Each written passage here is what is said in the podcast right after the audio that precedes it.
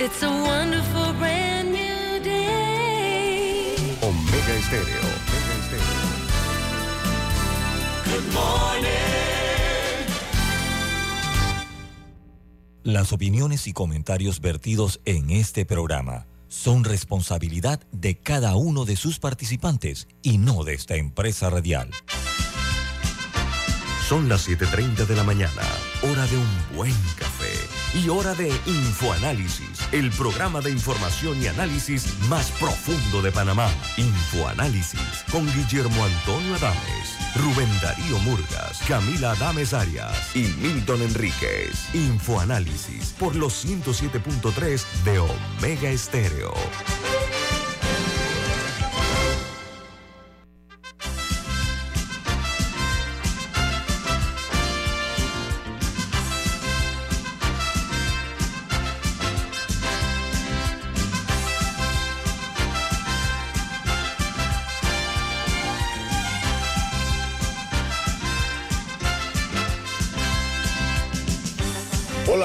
Bienvenidos. Esto es Infoanálisis, un programa para la gente inteligente. Hoy es 27 de enero del año 2023 y este programa es presentado por Por Café Lavazza, un café italiano espectacular que usted puede conseguir en los mejores supermercados. Pide tu Lavazza en restaurantes, cafeterías, centros de entretenimiento y deportivos. Y también ahora Café Lavazza orgánico en Deli Gourmet. Café Lavazza, café para gente inteligente y con buen gusto. Presenta Infoanálisis. Infoanálisis. Puede usted verlo en video a través de Facebook Live, tanto en sus teléfonos móviles o celulares, en sus eh, tabletas, en sus eh, computadoras. De igual manera pueden eh, sintonizarnos en sus televisores en el canal 856, canal de cable onda, y en la app de Omega Stereo disponible tanto en Play Store como en App Store y en otra app que también es gratuita que se llama TuneIn Radio, se escribe TuneIn Radio. Por supuesto, el programa queda colgado en YouTube en video para que lo pueda usted ver si se perdió los programas anteriores. Comencemos con las notas internacionales. En eh, los Estados Unidos, el New York Times titula hoy cinco oficiales de la policía de Mem- Memphis son acusados de asesinar a un hombre negro y los oficiales también son negros. Entonces ellos están enfrentando cargos de asesinato en segundo grado por la muerte de un joven de nombre Tyre Nichols. Eh, después de una parada de tránsito a principios de este mes, lo mataron a golpes, para que tengamos una idea. No, y el presidente Biden, obviamente ha habido protestas en. Memphis luego que se conoció el caso. El presidente Biden ha pedido calma porque hoy se va a publicar el video de la cámara de los, de los policías, las cámaras que ellos cargan en los uniformes. Hoy se va, a- va a salir el video y, la- y los abogados de la familia han advertido que se ve, o sea, cómo ellos, lo- cómo ellos golpean al ahora fallecido eh, Tyre Williams y ya se están previendo que las protestas se agiten más después, perdón, después del video, así que hay una situación muy tensa en Memphis. Oye, el Washington Post, su principal noticia dice, republicanos de Arizona exigen a los legisladores la ley de registros abiertos en el estado. Los senadores estatales no tendrían que revelar ningún mensaje de texto enviado en dispositivos personales, incluso cuando se trate de asuntos estatales, según las nuevas reglas. El Wall Street Journal titula, Los despidos se extienden más allá de los titanes tecnológicos. La nota añade que Dow Jones, IBM y además Standard Poor's eh, están despidiendo a miles de trabajadores a medida que los ajustes en el cinturón se están dando, eh, convirtiéndose esto en una nueva prioridad empresarial el DAO elimina a 2.000 trabajadores, 2.000 puestos de trabajo en todo el mundo. En Colombia, el presidente Petro exige investigar los casos de acoso sexual en el Congreso. Dice que la decisión llega después de una escalada de denuncias tras la acusación contra el secretario de la presidencia de Colombia. Eso me suena como al Me Too, recuerdan ustedes, ¿no? Y por otra parte dice que el, presidente Petro también anunció reformas a las pensiones, el sistema de salud laboral y servicios públicos, añadiendo que el sistema eh, eh, eh, dice que está el tema pensional eh, actual es un negocio donde un grupo de personas solo se están beneficiándose y que durante años no le eh, alcanza la pensión a las personas al final del camino. Otra noticia de primera plana se genera en Ucrania porque el, Rusia lanzó ataques con misiles contra objetivos en todo el territorio ucraniano. Dice que al menos hay 11 personas muertas, dijeron los funcionarios ucranianos. Los ataques se produjeron un día después de que los aliados occidentales se comprometieron a enviar tanques para ayudar a Ucrania.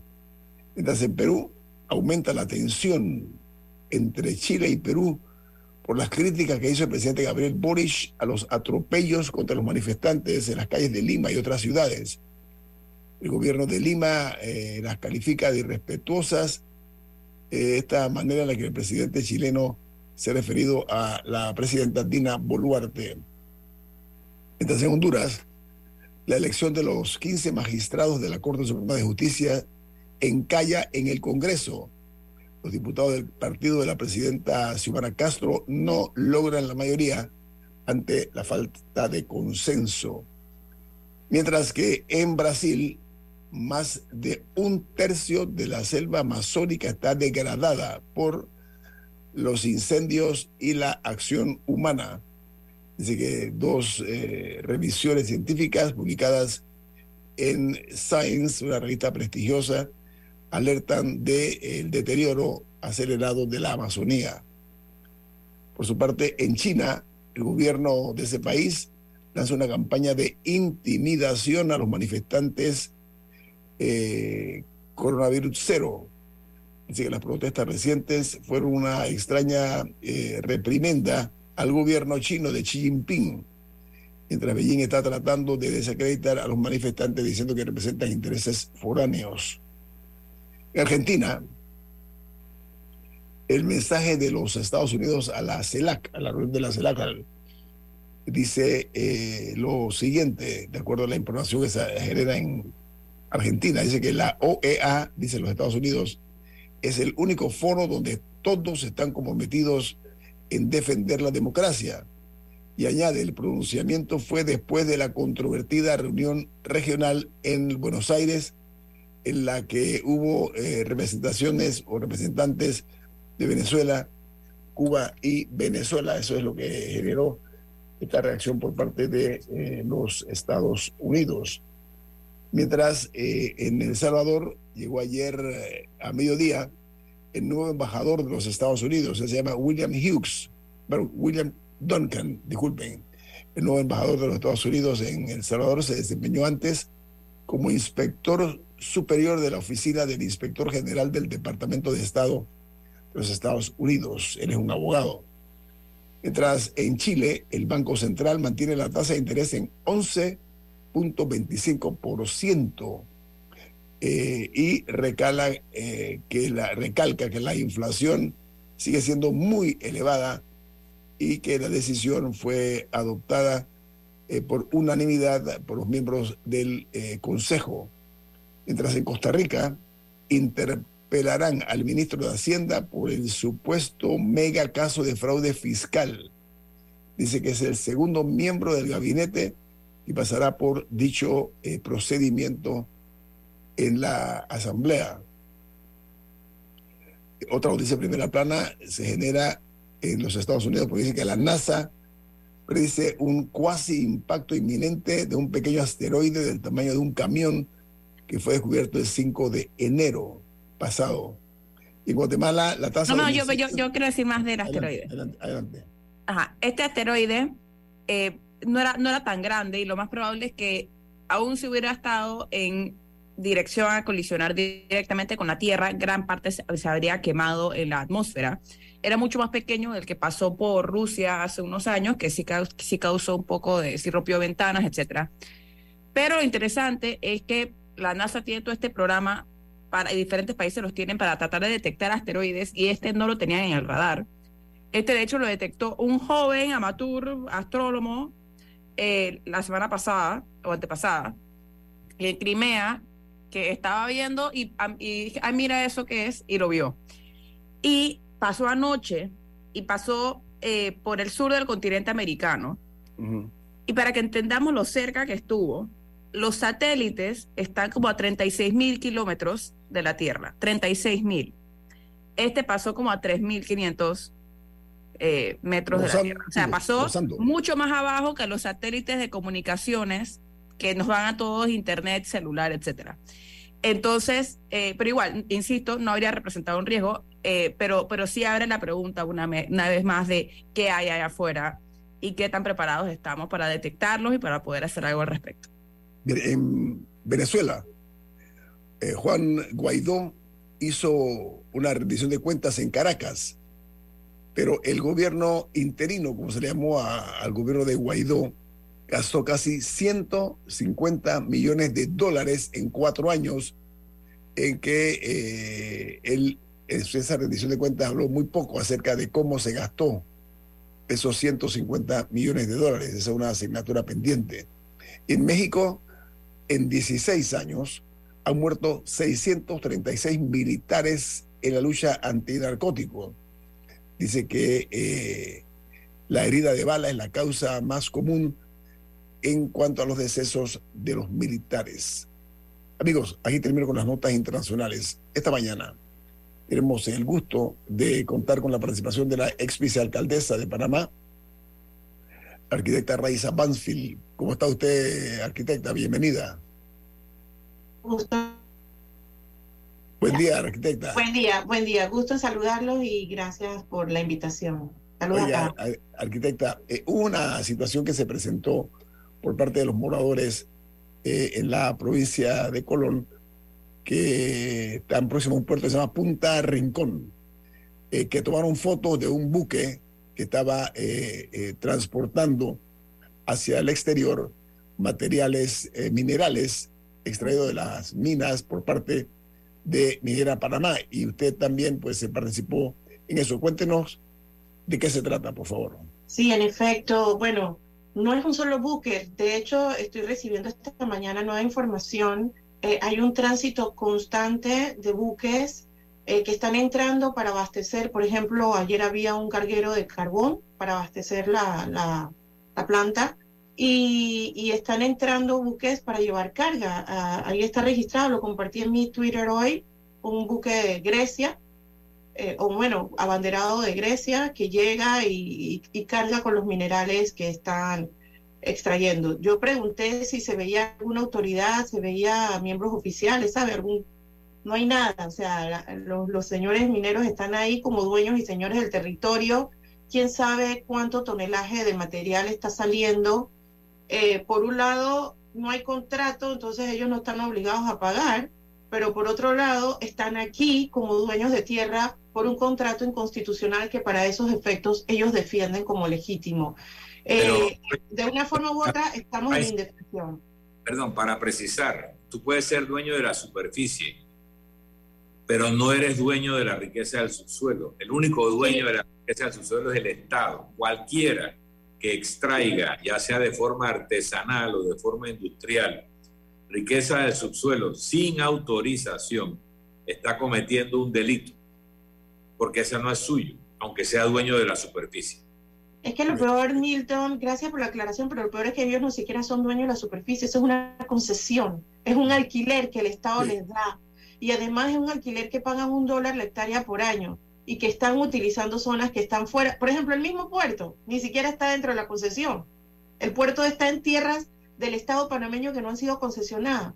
O sea, es una burla tan, tan, tan consolidada y, en nuestros ojos, porque antes no había señal de internet allá para que nos mandaran fotos. Ahora la gente lo ve y nos los manda inmediatamente, pero nadie reacciona. El Ministerio de Ambiente no responde, el MISI tampoco, el señor presidente ni se diga. Eh, estamos en un estado de indefensión y de anarquía y, y yo creo cuando tú lees las noticias de que el 60% de la inversión de esa empresa son capitales de países extranjeros que están teniendo control sobre nuestros recursos minerales, que son los recursos más importantes al final que tiene, ese es el plazo fijo de un país, de todo Estado. Su- sus recursos son su plazo fijo. Y ellos están extrayendo nuestro plazo fijo y se lo están llevando. Dígame qué país estamos viviendo. Reza, vamos a ampliar sentados eso. en una mesa. Sí, sí. va- va- Vamos a ampliar eso porque tengo obligatoriamente que cumplir con un cambio comercial. ¿Sabe qué? Por ahora, el único medio que he visto que ha publicado esto es el diario La Estrella de Panamá. Eh, y esta es una noticia que rebasa que un solo medio, en este caso, mencione esta actividad ante la aparente negligencia de las autoridades. Viene más aquí en Info Análisis, un programa para la gente inteligente.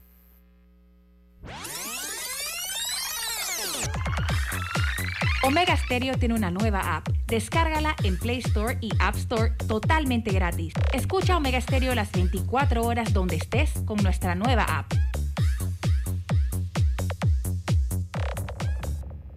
Tempo Design, tenemos Hurry Up Sale, 30% off en sofás y camas. Y con tu compra obtendrás 50% off en muebles complementarios desde el 25 al 29 de enero. Te esperamos en Tempo Design o Barrio. Promoción válida del 25 al 29 de enero del 2023. Aplican restricciones. La gente inteligente escucha InfoAnálisis. Los anunciantes inteligentes se anuncian en InfoAnálisis. Usted es inteligente. Llame al 269-2488 y todos lo sabrán. InfoAnálisis, de lunes a viernes de 7 y 30 a 8 y 30 de la mañana, en donde se anuncian los que saben.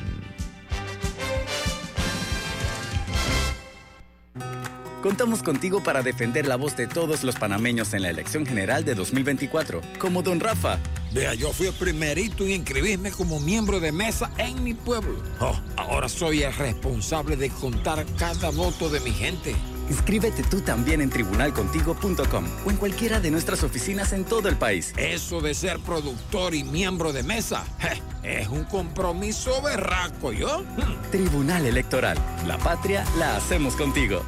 Si eres jubilado, te invitamos a aprovechar las oportunidades de recibir tus pagos en una cuenta de ahorros Banismo. Disfruta el esfuerzo de toda tu vida. Solicítala en tu sucursal Banismo. Ya viene InfoAnálisis, el programa para gente inteligente como usted.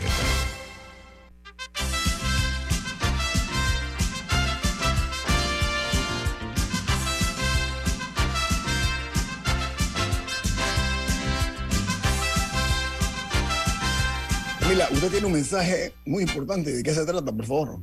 Si eres jubilado o estás cerca de la jubilación, abre tu cuenta de ahorro Banismo y aprovecha los beneficios especialmente diseñados para que disfrutes del esfuerzo de toda tu vida. Solicítala en tu sucursal Banismo. Amigos, la arquitecta Reza Banfield está con nosotros. Hay una situación interesante, ¿no? Dentro de las asimetrías que hay en Panamá, hay una situación que ha logrado eh, superarla y es la tecnología. Decía la arquitecta Banfield que los moradores de eh, un área en Colón muy poco conocida, yo por lo menos no desconocía eh, el mismo, que es un puerto que se llama Punta Rincón. Los moradores con los celulares tomaron fotos de los buques extrayendo, perdón, no extrayendo ellos, recibiendo el material mineral de la mina que explota en Minera Panamá para llevarlo al exterior. La pregunta aquí, arquitecta, que fue usted interrumpida, lamentablemente, es cómo es posible que en este caso se continúe eh, con esa operación de extracción, por una parte, ok, pero que se esté exportando sin que haya un control. No sabemos cuánto oro están extrayendo, cuánto cobre se están llevando de Panamá, que es dinero nuestro. Eh, amplíe usted, por favor, arquitecta. Sí, hay, hay toda una, una, una sen- sentido de incertidumbre desde lo anunciado el presidente del famoso acuerdo hasta las negociaciones eternas que no van a ningún punto, porque mientras la mina busca mantener todas las prebendas que el contrato inconstitucional les proveyó, eh, el Estado busca tener ciertas certezas de un monto mínimo que garantice cierto flujo de caja por un- algunos años. En esa incertidumbre, eh, es como dice, cuando los gatos no están, los ratones hacen fiesta. Mientras acá en la ciudad están discutiendo, lo cierto es que en la mina está pasando de todo. algunos empleados también nos cuentan que están viviendo bajo intimidación, ¿no? Que están votando gente, que se va a ir la mina, o sea, que como que la in- intimidación también sirve para, para tenerlos a ellos alerta y dando el todo por el todo, por su trabajo, obvio. Y luego está el factor exportación, que es todavía más grave, porque al final no sabemos si se está llevando un conteo de ese material para que entonces nos paguen cuando se llegue a un bendito acuerdo y puede ser que no sea ni siquiera retroactivo sobre lo que está pasando. Pero a mí me gustaría decir, don Nito, que a nosotros nos han mantenido mareados durante los últimos 20 años de que Panamá no tiene más opción que la mina. ¿Cuál era el cuento? Antes ya están aquí, tienen un contrato, nos pueden demandar. Resulta que están aquí y no tienen un contrato porque el contrato es inconstitucional, no existe. Pueden decir lo que quieran, no existe. Si no, no estarían sentados en una mesa de negociación. Lo cierto es que algunos profesionales panameños, entre esos economistas ambientales, eh, ecólogos eh, en general, han hecho estudios de investigación y Panamá tiene mucho más riqueza que lo que está declarando la mina en su exportación al PIB, que dicho sea de paso, ni siquiera se queda en Panamá. Eh, nosotros, por ejemplo, Costa Rica, que declaró un territorio libre de minería, tiene un PIB global un millón de dólares más arriba que el de Panamá, o sea, igual que el de Panamá. Y no tiene canal y no tiene minería. ¿Por ¿Quiere qué? agregar algo? Arquitecta, perdone que le interrumpa. Tom- Voy a tomar esa línea que usted señala. Mire, Sí. en Panamá se rompió un esquema que es una tradición de que, bueno, mira que nosotros, un- una modesta forma de ver nuestra realidad. La ciudad de Boquete, que ha hecho las cosas bien, ¿ah? Está entre las 30, los 30 destinos más importantes de, de 50, está entre los 30 eh, sitios que recomienda el diario The New York Times, una sección que ellos tienen para el turismo. Palabras más, palabras menos. Si se hacen las cosas bien, aquí podemos tener varias, varios boquetes desarrollados para dar el servicio del turismo, que es una actividad que no es eh, para nada agresiva contra el medio ambiente, ni que pone en riesgo las, las venas líquidas, las aguas de los ríos, etcétera. Y creo que nosotros podemos muy bien pensar en eso, pero para eso se requieren municipios que estén comprometidos también y que haya una institución de gobierno que se preocupe por el turismo de nuestro país. No, pero Arquitecta, primero- sí, pero, pero primero tenemos que quitar el mito de que no podemos vivir sin la mina, porque justamente lo que usted señala necesita inversión en conservación porque es el recurso que los turistas vienen a disfrutar y aprovechar. Y ahora nosotros estamos destruyendo irreversiblemente ese recurso que podría ser. Ahí resulta que Audubon nos proveyó cifras de que en esa zona se encuentra el concentrado de especies de aves eh, que, que hay un público, eh, por ejemplo, solo en Estados Unidos hay 86 millones de avistadores de vida silvestre y de, y de aves. 16 millones de ellos viajan a ver aves. En Panamá pasan 15 millones de turistas por el aeropuerto de Tocumen y solo se prevén que se queden 3 millones de aquí al 2050. Obviamente, si no tienes una estrategia consolidada en función de una riqueza que es incluso mayor que la de Costa Rica, simplemente estás apostando a, negocios dispersos que, dicho sea de paso, el minero no es un negocio de producción de nada, es un negocio de extracción de todo.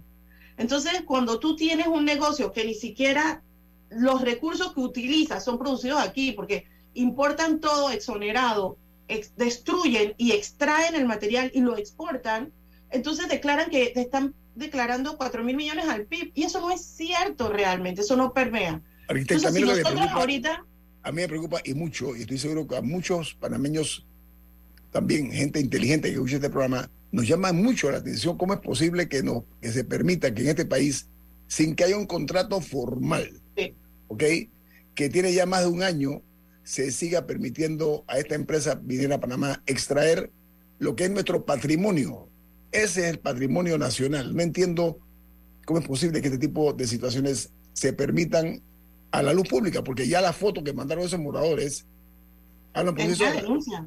Eh, Habla por sí habla sola. sola. Y, y- y no solo eso, sino que como en Internet está el acceso al buque, hoy compartí la data del barco, ya no ni siquiera es una foto, está la data del barco, su ruta, cuándo llega al puerto. O sea, ¿cómo es posible que las autoridades no puedan hacer lo propio? pero quiero decirle, Donito y, y- y- y colegas de Omega Estéreo, que realmente en todo este tema de la mina, el trabajo lo ha hecho la sociedad civil. Esa demanda de inconstitucionalidad la pusimos nosotros, desde el CIAM con la abogada Susana Serracín. Hoy tenemos una, una acción para medio que sentar a la mina porque los ciudadanos nos tuvimos que poner el casco de defensa de- del territorio. Y hoy quienes estamos alegando y denunciando son las comunidades allá afectadas. Somos los- las organizaciones que estamos apostando a un mejor Panamá que es posible, no ilusoriamente, con cifras, con data, porque nuestros recursos allí son valiosos. Esa gente no paga un- un centavo por una gota de agua y la usa en millones de litros por segundo. Y Pero luego algo la contamina. arquitecta, Y, pero y- y peor. también creo que nos deja la lección que sí tenemos que atraer inversión extranjera y sí la inversión privada es importante, etcétera, pero no puede ser no puede ser regalar todo y que por favor vengan por favorcito. Digo, yo sé que este contrato se firmó hace hace mucho tiempo, pero que de ahora en adelante cualquier contrato que se firme con cualquiera no puede ser que el Estado tenga tres reales y tenga que entregar de todo. O sea, aquí tenemos que tener, o sea, unos mínimos estándares de, de, de asegurar algún tipo de retorno para el Estado, en especial si son contratos que tienen que ver con recursos finitos que se van a acabar eventualmente. O sea, que ni siquiera es un servicio que proveemos, sino que es un tesoro que tenemos. O sea, lo digo en el sentido, no porque sea cobre u oro o lo que sea, sino porque es algo es parte de nuestro bagaje y que es algo que, va, que, o sea, que se va a acabar eventualmente. Entonces, Es más, es más, Camila, el problema... el contrato de cualquier cosa que sea para proveer cualquier tipo de servicio o bien, Panamá tiene que aprenderse mejores contratos. Porque ese- esa es la única conclusión que yo saco de todas estas discusiones, que no sabemos hacer contratos. Aquí Porque en todo que- terminamos después lamentándonos, en todo terminamos pues con un pleito, nos demandan, vamos a arbitraje, o sea, tenemos que aprender a hacer mejores contratos. Pero miren, amigos oyentes, y para terminar con la arquitecta, la minería lo que hace es arrasar con los recursos naturales de un país. Y los daños son irreversibles. Miren una foto aérea del entorno de esa mina. Ahora, arquitecta, ¿qué recomienda usted ante esta actividad que usted dice que continúa? Los barcos siguen llegando, llevándose material, eh, los minerales de la mina por parte de Minera Panamá. ¿Qué recomienda usted en tres minutos? Nosotros tenemos, tenemos recomendaciones muy, muy precisas. Uno, poner orden en casa. Ten- ¿Tenemos autoridad o no tenemos autoridades? ¿Tenemos defensa de los intereses del Estado o no tenemos defensa de los inter- intereses del Estado? Vayan a parar esa extracción, esa, esa, esa exportación ilegal. Uno. Dos, ante la ausencia de un contrato y la documentación sobrada de que esto no nos está trayendo un beneficio y que hay una inconstitucionalidad en la negociación y cómo se está haciendo, poner alto a, la- industria minera, establecer un plan de cierre en un periodo de 24 meses o 36 si es necesario, para ir disminuyendo la actividad y aprovechar para transformar esos trabajos, que es posible porque ahora hay financiamientos verdes para negocios verdes en función de todos los convenios climáticos y que hay posibilidad de transformar esos trabajos en trabajos de restauración, de bioeconomía, de investigación, turismo ecológico, etcétera. Panamá tiene esas posibilidades y en el proceso de transformación de la, del desastre que está pasando allí a una recomposición hay oportunidad de empleo para la misma gente panameña que está ahí trabajando. Entonces, pongámonos serios, trabajemos por el país. Esto no es futuro para nadie. Están llenándose los bolsillos unos cuatro berracos en todo esto, en toda esta incertidumbre, y nos están haciendo creer que necesitamos la minería para sustentar la economía del país. Eso no es cierto. Pero ya sabes que a mí me llama la atención que en lugar de ir a una licitación pública que, que, que aspiren algunas otras empresas, hay la insistencia de ellos porque han descubierto que en el territorio, en los alrededores, hay una riqueza brutalmente importante para ellos, ¿no? O sea, hay otros yacimientos y eso hay que decirlo. Arquitecta Exacto. Manfin, como siempre agradecemos su, sus Gracias a ustedes. y le deseamos que te guste un buen día. Igualmente, un placer. Saludos. Gracias. Vamos al corte comercial. Esto es Info Análisis, un programa para la gente inteligente. En breve regresamos, gracias a Banco Aliado. 30 años. ¿Qué quieres crear? Tempo Design, tenemos Hurry Up Sale, 30% off en sofás y camas. Y con tu compra obtendrás 50% off en muebles complementarios desde el 25 al 29 de enero. Te esperamos en Tempo Design o Barrio. Promoción válida del 25 al 29 de enero del 2023. Aplican restricciones. La gente inteligente escucha InfoAnálisis. Los anunciantes inteligentes se anuncian en InfoAnálisis. Usted es inteligente. Llame al 269-2488 y todos lo sabrán. Infoanálisis, de lunes a viernes de 7 y 30, 8 y 30 de la mañana, en donde se anuncian los que saben. Tempo Design, tenemos Hurry Up Sale, 30% off en sofás y camas. Y con tu compra obtendrás 50% off en muebles complementarios desde el 25 al 29 de enero. Te esperamos en Tempo Design o Barrio. Promoción válida del 25 al 29 de enero del 2023. Aplican restricciones. Ya estamos de vuelta, gracias a Banco Aliado. 30 años. ¿Qué quieres crear?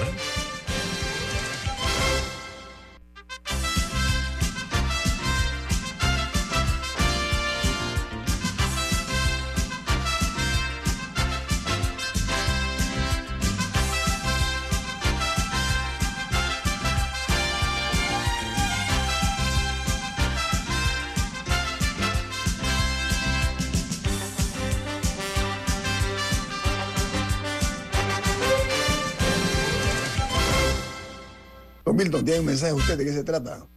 Así es, Banco Aliado, cumpliendo 30 años en el mercado, te invita a generar hasta 3% de interés con su cuenta Más Plus. Banco Aliado, 30 años. ¿Qué quieres crear? Gracias, eh, amigos oyentes. El- la zona libre de Colón, que fue fundada en el año 1948 y se convirtió en la segunda zona de comercio más grande del mundo. La zona libre de Colón, eh, que es el producto del trabajo de muchos panameños, eh, ha sido eh, categorizada por un diario muy importante, que es el diario The Guardian, que es un medio británico que tiene ciento y tantos mil de, seguidores, de lectores. Un medio influyente. ha hablado o ha definido eh, que la zona libre de Colombia es sinónimo de drogas, pandillas y violencia, así nos han llamado, lo cual eh, no únicamente es una ah, fórmula agresiva de expresión, pero vamos a conocer por qué razón lo están diciendo, eh, de acuerdo a este diario británico, porque dicen que en la zona libre de Colón se habla de falsificación, de contrabando, de cocaína, como eh, uno de los epicentros. Entonces, para escuchar las opiniones de esto que no nos ayuda para nada, con una zona libre que ha tratado de sobrevivir contra vientos y mareas, hemos invitado al presidente de la Cámara de Comercio de Colón, el señor Michael Chen. Buen día, ¿cómo está, don Michael? Muy buenos días a todos los que nos escuchan y nos acompañan en la mañana de hoy. Qué, qué gran día para hablar de la querida provincia de Colón y de los recientes acontecimientos que son negativos, pero pode- estamos a tiempo de darle una vuelta a esto y hacerlo de algo muy negativo a algo muy positivo, don Guillermo. Gracias. Pregunta el diario The Guardian. ¿Cómo el centro comercial de Panamá perdió su brillo? ¿Qué le parece esa pregunta que hace el diario The Guardian? Eh, don, don Adames, yo debo antes que nada resaltar de que es muy injusto estigmatizar y estereotipar a toda una provincia o a una zona libre por hechos que realmente no representan lo que verdaderamente nos caracteriza a nosotros los colonenses. Dicho esto, sí es eh, verdad de que hemos perdido nuestra beligerancia, pero eso no significa de que seamos lavadores de dinero o, traficantes de droga y todo lo que se dice en, en esa noticia. Nosotros el año pasado, como Cámara de Comercio, recibimos a un periodista de, esta importante, eh, de este importante periódico para conocer a la provincia de Colón, en donde hemos enseñado un Colón completamente diferente a lo que se plasmó en el diario, en donde vemos de que hay un, una clara intención de denigrar a la provincia de Colón y a una zona libre. Quiero también dejar muy claro de que se le mostró al diario Colón Puerto Libre los grandes esfuerzos que estamos haciendo nosotros como colonenses para salir adelante. Se le mostró los monumentos y pese a que se vio un deterioro en la ciudad de Colón, hemos explicado el gran potencial que tenemos nosotros como ciudad, pero en ningún momento se tocó el tema de drogas, de, de- de cocaína y de todas estas cosas que mencionan en el diario. O sea que sí vemos esa intención de desprestigiar a la provincia de Colón. Cito al... al Pero, pero, o sea, pero, pero al final, más, o sea, más allá de si hubo intención en el artículo o no, ellos hacen referencia al arresto reciente de un hombre en Dubái eh, y o sea, eh, que no, no recuerdo de qué nacionalidad era, pero, pero que tenía o sea, toda esta red de narcotráfico que involucraba a Panamá, que Panamá era uno de los principales centros donde se distribuía esa droga. O sea, más allá de preguntarnos cuáles eran las intenciones del periódico no a la hora de publicar. O sea, Colón sí tiene un problema, un problema serio. Eh, y estos problemas han infiltrado los puertos. O sea, no, eso es una realidad. Hay personas de bandas, de pandillas, trabajando en los puertos y contaminando eh, no sabemos cuántos contenedores para enviar droga afuera. O sea, eso Mira, es una es más, realidad. voy, voy- voy a ampliar, permítame, eh, eh, señor Chen. The Guardian señala que ellos apuntan a los sindicatos que dice que son cómplices en esta actividad. ¿Por qué? Porque dice que el- la droga sale del puerto colombiano de Buenaventura, eso está en el Pacífico colombiano, y que viene a- por carretera alguna de esta droga y la llevan a la zona libre de Colón. Allí las eh, transportan en contenedores hacia Europa. Es lo que dice The Guardian. Y que eh, el problema es que han sido algunas autoridades cooptadas por las pandillas. Es- esa es la pregunta, si eso está funcionando de esa manera y qué se está haciendo, que es más importante.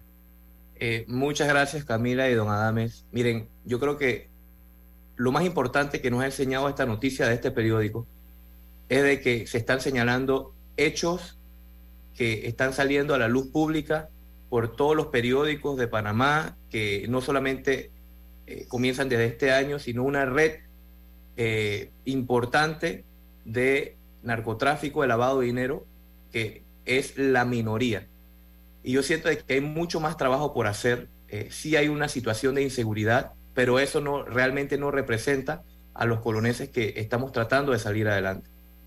Con respecto a la- eh, el- el- esta red criminal, eh, hemos visto en, en las últimas noticias un ele- una elevada cantidad de decomisos de droga, hemos visto una elevada cantidad de situaciones y aprehensiones de, de personas muy influyentes en la provincia eh, que realmente nos hacen abrir los ojos de querer hacer algunas propuestas muy contundentes para el gobierno nacional.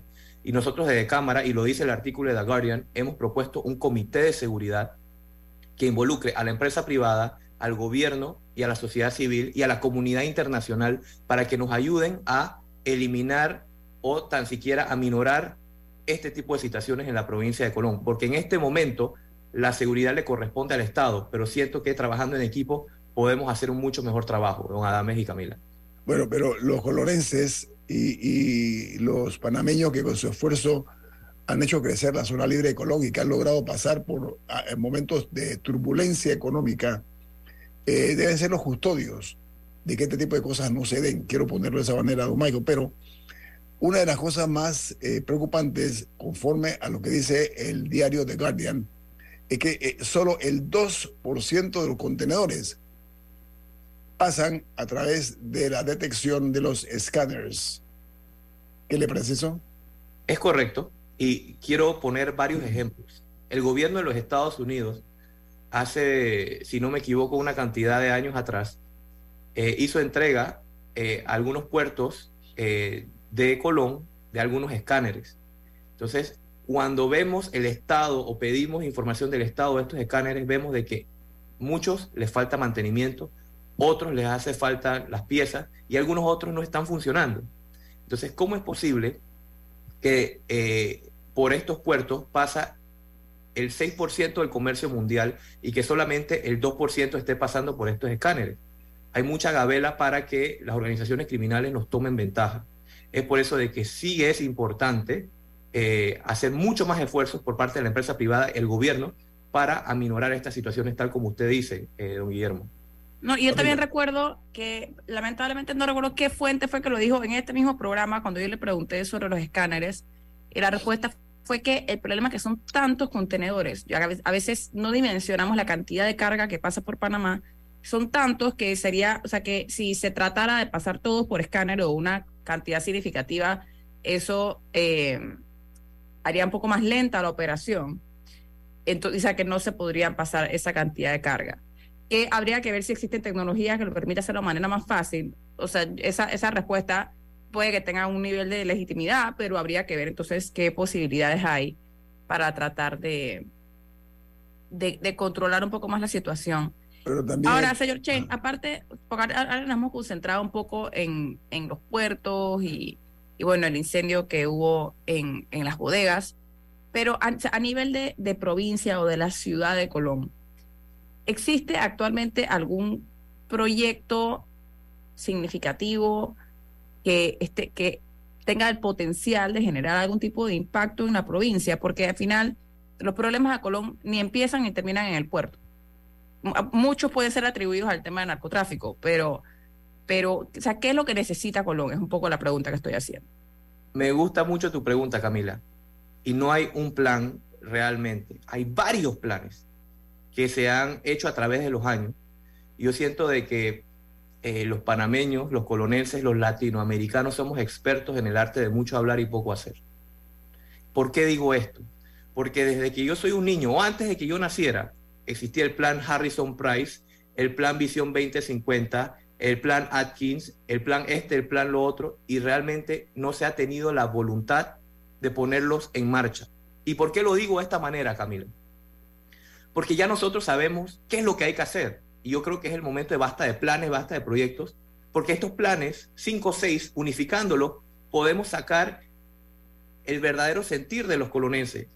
Y le entregamos al presidente de la República el, plan de desarrollo integral recientemente para la provincia de Colón. O sea que es el momento de decir, basta ya, señores, y poner a andar estos planes y tener la voluntad necesaria, no solamente el gobierno, sino también la sociedad civil y la empresa privada, para estar consolidados y poner a andar estas iniciativas que ya sabemos cuáles son.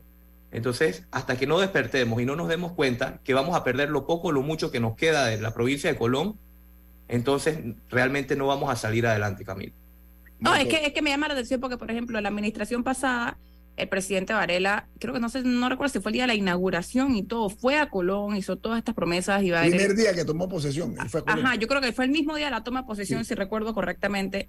Él fue a Colón, hizo parte del, de la ceremonia allá, se, tenía todo este plan de renovación Colón, eh, tantas cosas que se prometieron para la provincia de Colón. En esta administración, el presidente Cortizo tiene, tiene gran afinidad por la provincia, incluso creo que tiene una finca allá, no sé, em, y habla mucho de Colón, etcétera, pero, pero sigue siendo 2023 y por lo menos yo no he visto, o no sé si existen datos que yo simplemente no han pasado por mis ojos, de algún tipo de mejora para la provincia. Yo quiero saber si los colonenses están mejor, igual o peor de lo que estaban, por ejemplo, en el 2014, cuando se les hicieron todas estas promesas. Y no, la verdad no recuerdo qué había antes de eso porque, porque no estaba pendiente, pero, pero ¿qué, o sea, ¿qué tipo de esperanza pueden tener los colonenses de un cambio si se les siguen haciendo estas promesas? ¿Qué necesita Colón? Eh, hablemos un poco de cifras para eh, que todos los que nos escuchan puedan saber un poquito más. Sí es cierto de que la administración del presidente Varela tuvo un plan para eh, cambiar la infraestructura de la provincia de Colón. Creo que el plan tenía intenciones muy nobles, pero fue muy mal ejecutado y administrado, en donde no se ven las obras, no se perciben las obras y el colonense no siente el beneficio. con respecto al, presidente Cortizo, él inició su carrera política en la provincia de Colón y sí es cierto de que le tiene un aprecio, pero tampoco se perciben los beneficios. Hablemos un poco de las cifras. Según el INEC, el Instituto Nacional de Estadísticas y Censo, el desempleo de Colón se estima en un 12%. Nosotros como Cámara de Comercio de Colón no estamos de acuerdo con esta cifra y la ponemos muy por encima de un 20%, muy por encima del nivel nacional. ¿Por qué damos esta cifra o estimamos esta cifra? Solamente basta con ver todos los casos de empresas de zona libre y de la ciudad de Colón que ponen avisos de vacantes y no asisten una o dos o tres o diez personas, asisten miles de personas para estas plazas de trabajo que no son suficientes. Otra de las situaciones, muchos piensan de que reactivando proyectos gubernamentales se va a resolver la situación de Colón. Y no es así, señores.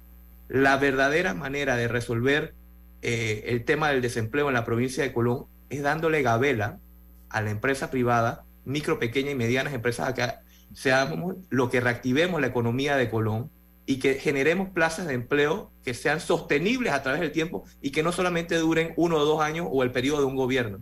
Esa es la verdadera manera de sacar a Colón adelante. Reactivando la economía puede ser a través de Colón Puerto Libre por la creatividad e innovación de este plan que nadie sabe qué es lo que es, que ya está, es una ley y que nadie la ha aplicado como debe ser. Y de esta manera reactivar eh, todo en la provincia de Colón, también ayudando a la educación, la infraestructura y todo lo demás. Camila. Oiga, eh, presidente de la Cámara de Comercio, Industria y Agricultura de la provincia de Colón, Michael Chen. Le podemos, yo sé que tiene un compromiso a las 8.30. Cinco minutos más al regreso del corte comercial porque te tengo una pregunta. ¿Sí? ¿Cómo no? Viene más, viene más aquí en Info Análisis. Este es un programa para la gente inteligente.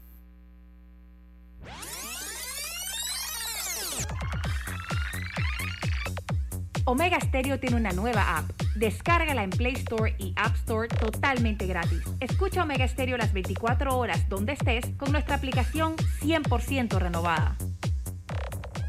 Tempo Design, tenemos Hurry Up Sale, 30% off en sofás y camas. Y con tu compra obtendrás 50% off en muebles complementarios desde el 25 al 29 de enero. Te esperamos en Tempo Design o Barrio. Promoción válida del 25 al 29 de enero del 2023. Aplican restricciones.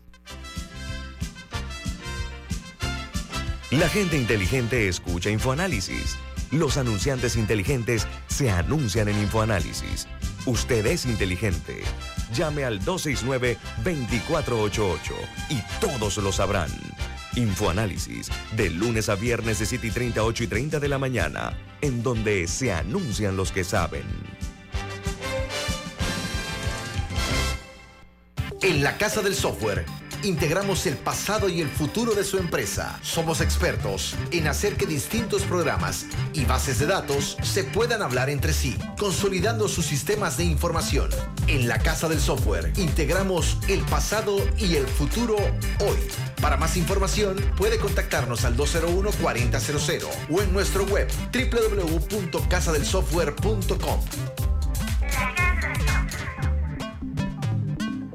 Tempo Design, tenemos Hurry Up Sale, 30% off en sofás y camas. Y con tu compra obtendrás 50% off en muebles complementarios desde el 25 al 29 de enero. Te esperamos en Tempo Design o Barrio. Promoción válida del 25 al 29 de enero del 2023. Aplican restricciones. Ya viene InfoAnálisis, el programa para gente inteligente como usted. Bueno, eh, estamos hoy eh, disfrutando de la participación del presidente de la Cámara de Comercio, Industria y Agricultura de Panamá en cuanto a lo que es la provincia de Colón, el señor Michael Chen. Camila. Bueno, ahora que usted mencionó el proyecto de Colón Puerto Libre y que aún no se sabe exactamente en qué consiste, me recuerdo que aquí en Panamá, particularmente a Colón, están llegando cruceros y cada vez son más. Pero ¿ha repercutido esto de alguna manera en la provincia? Porque yo tengo entendido, y corríjame si me equivoco, que los cruceros llegan la gente se baja, los montan en un bus y los traen a Panamá. ¿Es eso cierto? ¿O, o sí hay unos que se quedan en Colón y, y tienen impacto? Mi respuesta para usted, Camila, es sí y no. Y permítame elaborar. Sí es verdad que hemos visto un incremento en la cantidad de cruceros que, que vienen a la provincia de Colón. Es más, tengo cifras.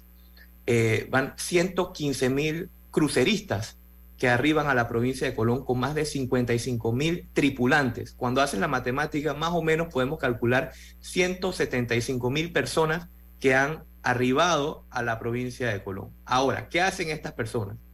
Algunos cogen tours eh, precomprados desde Miami por las agencias de viaje, agencias de cruceros, y toman eh, tours para visitar la provincia de Panamá o otros eh, sectores. Otros toman tours para visitar la provincia de Colón y podemos mencionar Aguas Claras, la Costa Arriba y la Costa Abajo. Costa Arriba visitan generalmente Portobelo y la Costa Abajo el Fuerte San Lorenzo.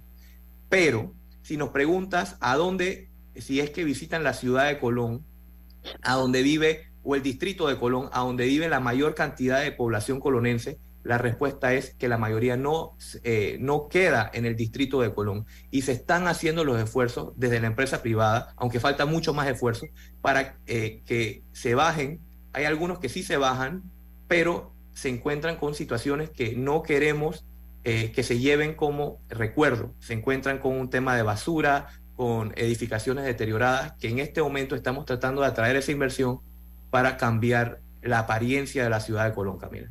Oiga, el doctor Guillermo Castro eh, me manda un mensaje que lo voy a compartir con usted. Dice, Colón puede y debe ser el centro urbano que articule el Atlántico patapeño al resto del país. Urgen carreteras de Colón a Peronomé y a Bocas del Toro.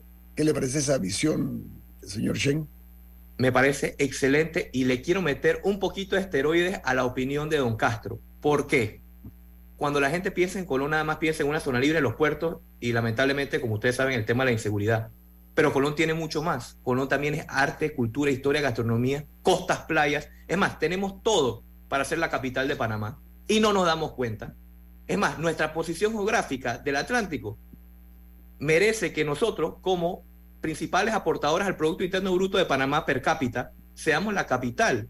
Es más, las empresas más grandes de nuestro Panamá iniciaron en Colón y no nos hemos dado cuenta que Colón es la joya mejor escondida y el tesoro mejor escondido de nuestra república. Y el día que nos demos cuenta de todo esto va a ser muy tarde. Es por eso que estamos a tiempo de realmente sacar a la provincia adelante y que eliminemos esa falta de pertenencia de todos para que nuestra provincia prospere y tengamos un Colón diferente de una vez por todas. Pregunta sin anestesia, señor Chen.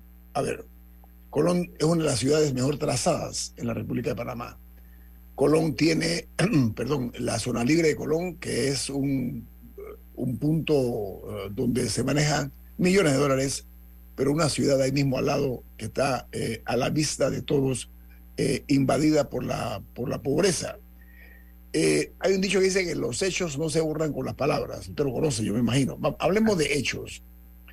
Yo he visto cierto grado de incompetencia por parte de las autoridades durante años, no ahora, que miran a Colón como cierto grado de desprecio, teniendo Colón la posibilidad de ser, no voy a usar ningún eufemismo, una ciudad con mejor futuro. Estoy hablando la propia ciudad de Colón y el distrito, por supuesto se ven las aguas servidas, se ve una serie de cosas que no quiero ni mencionar porque se nos va el tiempo. ¿Qué se ha hecho? No me hable de programas, no me hable de proyectos. ¿Qué se está haciendo con esa realidad que los muerde a ustedes, a ustedes los colorenses, que ven llegar estos cientos y tantos mil turistas que no van a la ciudad de Colón, a la capital de la provincia? Le voy a responder de la manera más honesta posible, don Adam. Y la verdad es que no se ha hecho absolutamente nada para ocasionar el verdadero desarrollo sostenible y, a través del, y que perdura a través del tiempo de la provincia de Colón. Desde que yo era un niño, es más, antes de, de haber nacido, se han acrecentado todas estas situaciones que usted ha mencionado y que hemos hecho al respecto y que perdura a través del tiempo, no, no solamente planes y proyectos, nada, porque se nos ha olvidado lo más importante de Colón, que es la gente. Y mientras tú no ayudes a ocasionar un cambio de actitud y forma de pensar, tú puedes tener la mejor edificación puedes tener la mejor reactivación económica, la mejor educación, pero si tú no inviertes en ese cambio de actitud, en ese cambio de chip y de educación, realmente vamos a seguir exactamente igual. Y aquí yo, yo, lo resumo con, con, una frase, falta de pertenencia de todos. Mire, yo he visto algunas fotos que me parecen surrealistas, ¿ah? con todo respeto a los moradores en la ciudad de Colón. Surrealismo puro. Veo la cantidad de, de cables esos que están en las calles, que parecen como telarañas, ¿no? Eh, primero que eso lastima la, la, visión de las personas que llegan ahí. Segundo, eh, el ambiente de, de, miseria que se ve en Colón también en la, propia capital de la provincia. Pero sobre todo, eh, el, como dije yo usted, no veo que hay una verdadera acción, más allá de la que hizo el presidente Varela, que prometió algunas cosas, de las cuales me gustaría preguntarle cuántos, cuántas de esas promesas se cumplieron, si usted recuerda. Bueno, la verdad yo estaba eh, no estaba en ese momento eh, haciéndole un tracking a, a, la cantidad de proyectos del expresidente, de la administración del expresidente Varela, así que no estoy seguro y no puedo responder a ciencia cierta. No es que hubo, es que hubo muchas promesas, por eso se lo estoy diciendo. Es, es la... Lo que, lo que sí es eh, muy, eh, se puede evidenciar en la provincia de Colón es que se cambiaron las tuberías eh, de desagüe y por un tiempo no habían inundaciones en la provincia de Colón. E investigando un poco es porque cambiaron las bombas, pero sí es evidente de que las inundaciones vuelven y hemos hecho es que un escuché análisis. que, permiso, yo escuché o leí que se habían dañado algunas bombas y que no, había, no le habían dado mantenimiento. Es correcto, es correcto. En donde la ciudad de Colón tiene 12 bombas y la zona libre tiene 11 bombas y no se le ha dado el, el mantenimiento, eh, creo que en cuatro años, si no me equivoco, hay que, eh, tengo que verificar esa cifra, pero efectivamente solamente de las eh, 12 bombas de la provincia de Colón, cuando sufrimos las grandes inundaciones hace un par de, meses atrás, eh, solamente siete estaban en funcionamiento. O sea que no es justo tampoco. Y yo quiero eh, terminar mi intervención. eh, obviamente estamos pasando por un momento muy negativo en la provincia de Colón, pero ese no es el objetivo de mi intervención. Siempre hemos tratado de resaltar lo positivo y Colón tiene todo para salir adelante. O sea que las personas que me escuchan en la mañana de hoy, sí tenemos situaciones muy negativas en la provincia de Colón, pero esto no quiere decir que debemos de desalentarnos, porque Colón debe y tiene que salir adelante y la única manera de hacer esto es eliminando esa falta de pertenencia de todos, sociedad civil, empresa privada y gobierno, y meterle, arremangarnos, meterle empeño a Colón para que salgamos adelante de una vez por todas, don Adames. Mire, don Michael Chen, no tiene desperdicio su comentario final. Lo felicito, ¿sabe por qué? Porque lo que hay que evitar es que el ambiente se torne más ácido y que en algún momento pueda llegar a situaciones impredecibles ante la forma como se ignora a una ciudad y a una provincia como Colón que tiene tanto potencial. Señor presidente de la Cámara de Comercio, Industria y Agricultura de Panamá, capítulo de Colón, Michael Chen, muchas gracias por estar con nosotros esta mañana. Saludos a todos y gracias. Ha sido muy amable. Bueno, amigos, eh, la verdad se ha dicha que es hora de comenzar por parte de las autoridades colonenses. Tiene, eh, tiene que haber una implosión de adentro hacia afuera. Las autoridades colonenses tienen que ponerse los pantalones y exigir. No, y la sociedad le tiene que exigir a esas autoridades también. Sí, sí, pero lo que quiero decir, las autoridades se mueven en base al empuje que tengan los residentes. Tiene que haber una comunión, tiene que haber ahí una alianza entre los colonenses y las autoridades que son los responsables de lograr o no que se pueda salir de la situación lamentable en que está la provincia de Colón, pero particularmente me preocupa la ciudad, porque el flujo de turistas que llegan allí en los cruceros no tienen la seguridad de caminar por las calles de la ciudad de Colón, además de que el ambiente se torna eh, a veces ingrato, ¿no? Así que dejo eso ahí para las autoridades. Bueno, viene Álvaro Alvarado con su programa Sin Rodeos. Milton, ¿quién despide Infoanálisis? Vamos, pero lo hacemos disfrutando una deliciosa taza del café Lavazza. Pide tu Lavazza en restaurantes, cafeterías, centros de entretenimiento y deportivos. Ahora pide Lavazza orgánico en Deli Gourmet. Café Lavazza. Café para gente inteligente y con buen gusto. Despide Infoanálisis. Ha finalizado el infoanálisis de hoy. Continúe con la mejor franja informativa matutina aquí en Omega Estéreo 107.3, Cadena Nacional.